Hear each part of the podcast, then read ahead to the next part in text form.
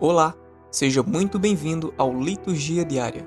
Aqui, diariamente traremos leituras da Liturgia Diária Igreja em Oração, com o intuito de levar até você a palavra de Deus. Nos coloque em seus favoritos para receber notificações de novos conteúdos.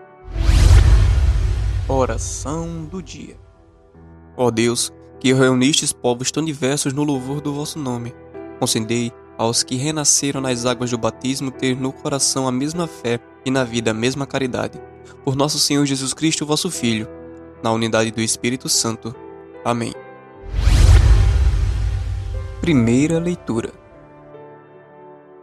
Leitura dos Atos dos Apóstolos, capítulo 3, versículos de 11 a 26. Como ele se conservava perto de Pedro e João, uma multidão de curiosos afluiu a eles no pórtico chamado Salomão. À vista disso, falou Pedro ao povo: Homens de Israel, por que vos admirais assim? Ou por que fitais os olhos em nós?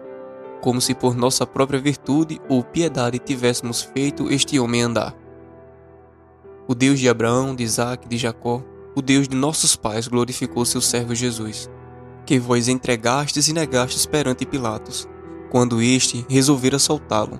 Mas vós renegastes o santo e o justo, e pediste que vos desses um homicida. Matastes o príncipe da vida, mas o Deus o ressuscitou dentre os mortos. Disso nós somos testemunhas, em virtude da fé. Em seu nome foi que esse mesmo nome consolidou este homem, que vedes e conheceis. Foi a fé em Jesus que lhe deu essa cura perfeita, à vista de todos vós. Agora, irmãos, sei que o fizestes por ignorância, como também os vossos chefes. Deus, porém, assim cumpriu o que já antes anunciara pela boca de todos os profetas, que o seu Cristo devia padecer Arrependei-vos, portanto, e convertei-vos para serem apagados os vossos pecados.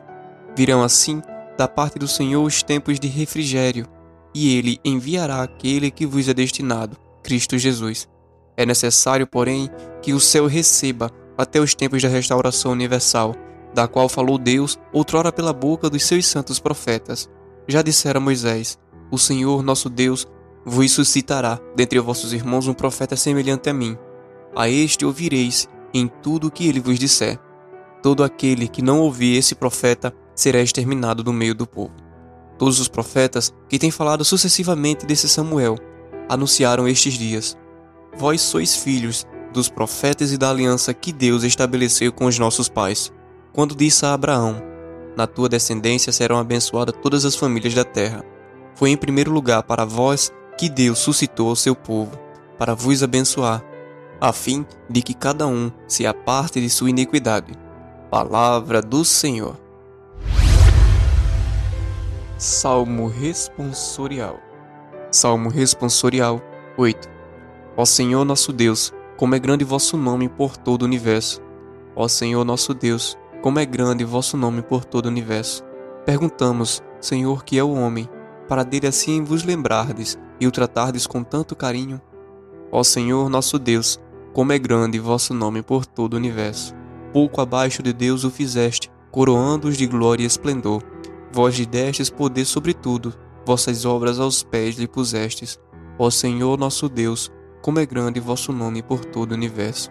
As ovelhas, bois, os rebanhos, todo o gado e as feras da mata, passarinhos e peixes dos mares, todo ser que se move nas águas.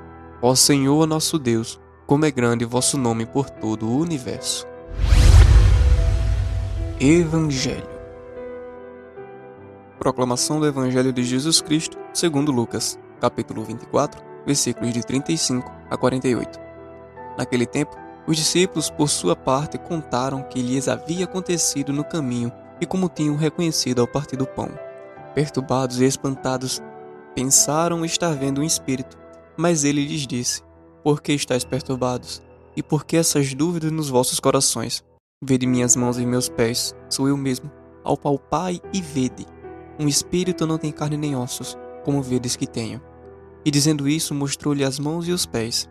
Mas vacilando, eles ainda estando transbordados de alegria, perguntou: Tendes aqui alguma coisa para comer? Então ofereceram-lhe um pedaço de peixe assado. Ele tomou e comeu à vista deles. Depois lhe disse: Isto é o que vós dizia quando ainda estava convosco era necessário que se cumprisse tudo o que de mim está escrito na lei de Moisés, nos profetas e nos salmos. Assim é que está escrito. E é assim que era necessário que Cristo padecesse, mas que ressurgisse dos mortos ao terceiro dia, em que em seu nome se pregasse a penitência e a remissão dos pecados a todas as nações, começando por Jerusalém. Vós sois testemunhas de tudo isso. Palavra da salvação.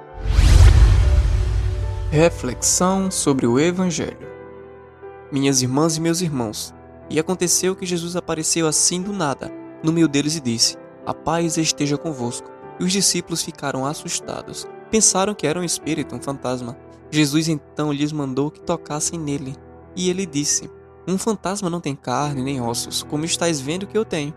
É interessante notar que o corpo de Jesus ressuscitado apesar de atravessar paredes, tinha ossos, e Jesus até comeu na frente dos discípulos para que eles acreditassem que era ele mesmo. O corpo do ressuscitado é um corpo glorificado, um pouco difícil de se explicar e de se entender, principalmente sem os olhos da fé. Jesus desejou a paz aos seus amigos, esta paz que estamos desejando tanto nos nossos dias. E por que não temos paz? Ora, para haver paz é indispensável viver a fé. Quem vive com Deus não promove a violência contra os irmãos, muito pelo contrário. O seguidor de Cristo promove a paz.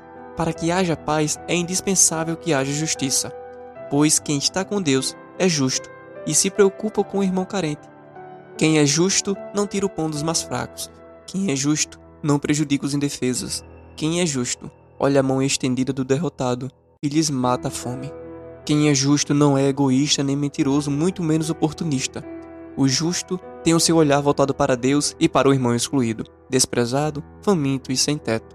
Se você ama Deus, que é incapaz de enxergar com os olhos humanos, e prejudica o pobre, que você é capaz de enxergá-lo, então você é um mentiroso. Estas são as palavras do homem mais justo, que já botou os pés na terra. Não sejamos mentirosos, dizendo o que fazemos para melhorar a vida dos fracos.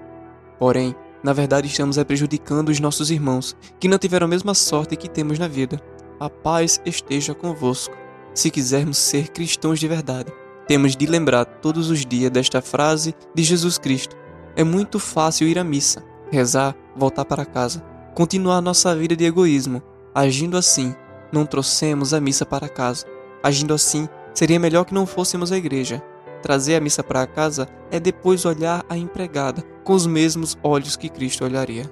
Trazer a missa para o trabalho é deixar de prejudicar, de falar mal dos seus colegas de trabalho.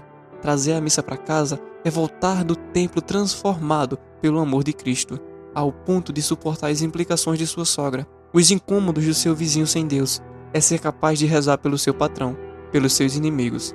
Se você é um daqueles que segue uma religião ao seu modo, amando a Deus e prejudicando o irmão. Tenha muito cuidado, pois no dia do juízo final você será cobrado por tudo isso. Pense mais no seu relacionamento com o irmão, principalmente o desabrigado e faminto. O mandamento é amar como Deus amou.